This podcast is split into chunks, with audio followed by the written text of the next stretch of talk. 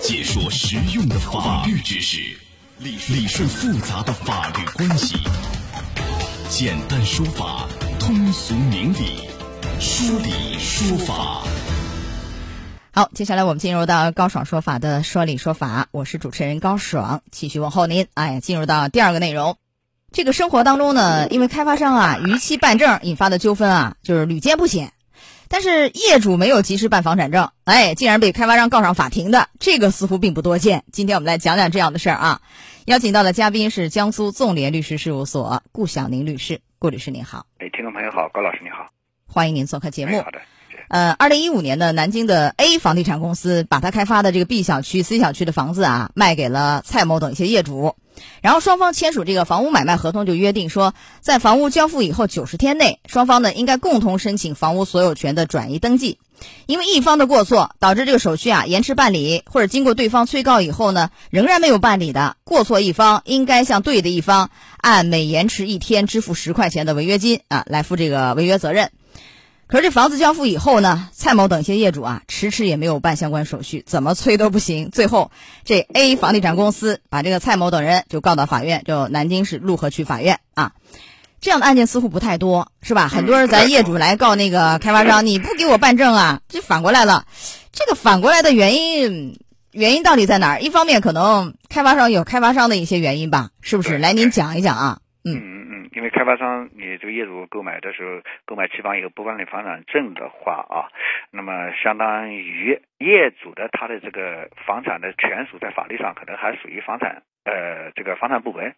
大家可能认为，哎，这样子不挺好的吗？其实并不好，因为这样你实际上已经交割给他了，但是呢，你在法律上，哎，你还有有这样的关联。那么如果业主的房子由于业主的行为造成到了，比如说查封啊、啊拍卖什么的时候，那这时候损失的，呃，或者作为牵连的，或者等等的，可能就会作为房产部门他有，呃，这个房房房产公司他也会牵涉进去啊，就有可能会出现这样的一个情况。就是等于是你业主你买房的时候，很多人会贷款，完了贷款，对，那时候你还没拿到房产证，对，所以银行也觉得不安全，他会要求开发商做一个等于是担保。是这意思吗？担保，所以如果你业主你迟迟不办房产证，最后呢，银行就着急，他会就他会告什么？是谁告谁？被告啊，开发商就会作为共同被告参加诉讼。嗯，开发商也会作为共同被告参加诉讼。对，那这样一来，万一诉讼当中有问题，开发商这个名下的钱款有可能被查封。对对对，冻结是的，是吧？是的啊，甚至是直接被划扣。是的啊，这也有可能。是的，所以他着急了啊，赶紧就把你给告了，赶紧要办这房产证。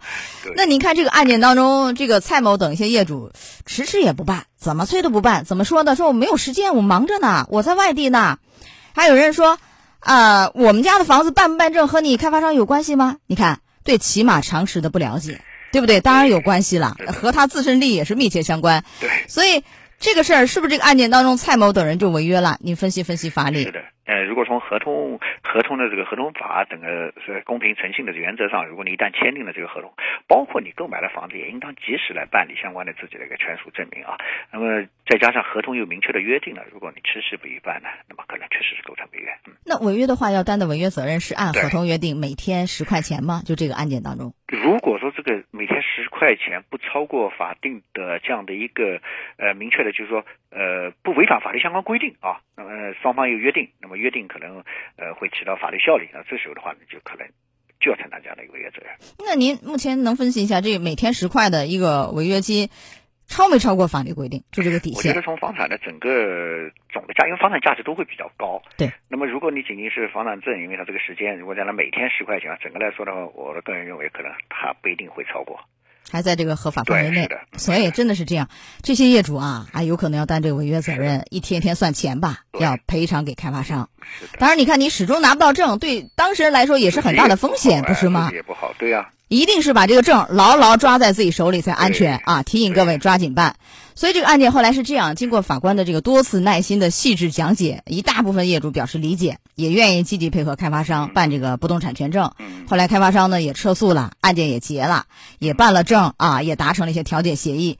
极个别业主不听解释和说明，法院也是及时依法作出判决，承担这个违约责任啊，这个很明确。是的。这样一个案件有什么样的典型意义和提示没有，郭律师？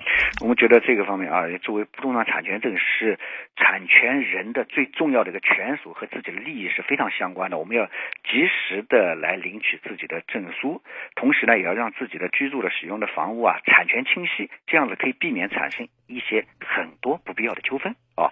呃，同时呢，我们认为这也有利于相关部门掌握不动产的相关信息啊，进行有效有效的将管理，也可以减少社会矛盾的产生。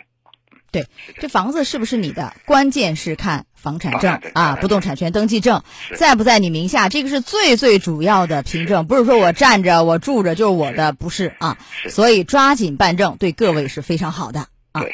好的，来到这儿结束我们今天的说理说法，也非常感谢顾晓宁律师。好的，顾律师再见。嗯，再见。高爽说法节目收听时间，首播。FM 九十三点七，江苏新闻广播，十五点十分到十六点；复播 AM 七零二，江苏新闻综合广播，二十二点三十到二十三点。想咨询法律问题和主持人高爽互动，请下载大蓝鲸 APP 到高爽的朋友圈。